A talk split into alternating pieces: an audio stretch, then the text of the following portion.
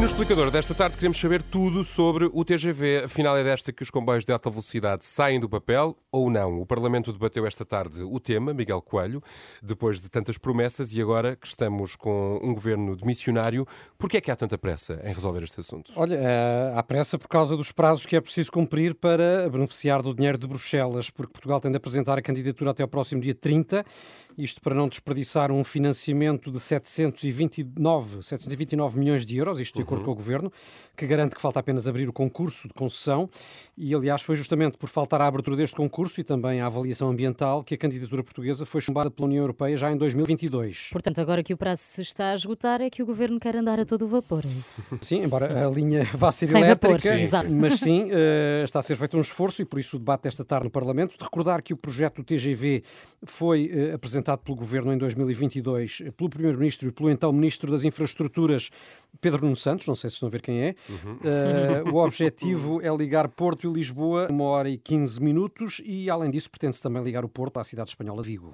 Disseste, Miguel, que falta apenas lançar o concurso de concessão, mas em concreto o que está aqui uh, em causa, não é? Que concurso é este? Uh, Deixa-me então contextualizar. Sim. O projeto da Porto Lisboa está dividido em três fases. Porto Sor, que fica no distrito de Coimbra, Sor Carregado, já no distrito de Lisboa, e finalmente Carregado de Lisboa. E a primeira fase está depois dividida em dois troços. O primeiro deles corresponde a Porto Oiã, no distrito de Aveiro, e é relativo a este troço uh, que é preciso lançar o curso.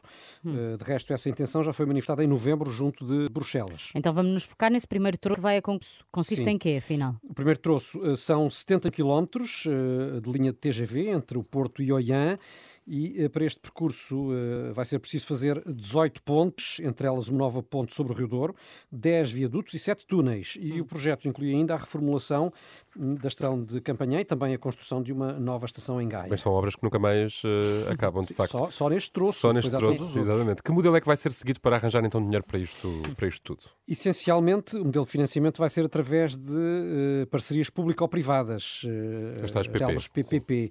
o contrato inclui a concessão por 30 anos, em duas fases, 5 eh, para a construção e 25 anos de manutenção da linha ferroviária, e o projeto também conta com os tais 729 milhões de fundos europeus, e foi com este objetivo de não deixar fugir o dinheiro que uhum. Eh, esta tarde então decorreu no, no Parlamento o debate, em que os socialistas contaram com o apoio do PSD para que o lançamento do concurso para o primeiro troço do, do TGV possa então uhum. avançar. Estadas então as explicações, agora é continuar à espera para ver se uh, a obra nasce, não é? Como dizia a pessoa, Deus Sim. quer, o homem sonha, a, a obra nasce. Vamos lá ver quando é que isto acontece. São agora 17 minutos para as 6 da tarde, tempo e trânsito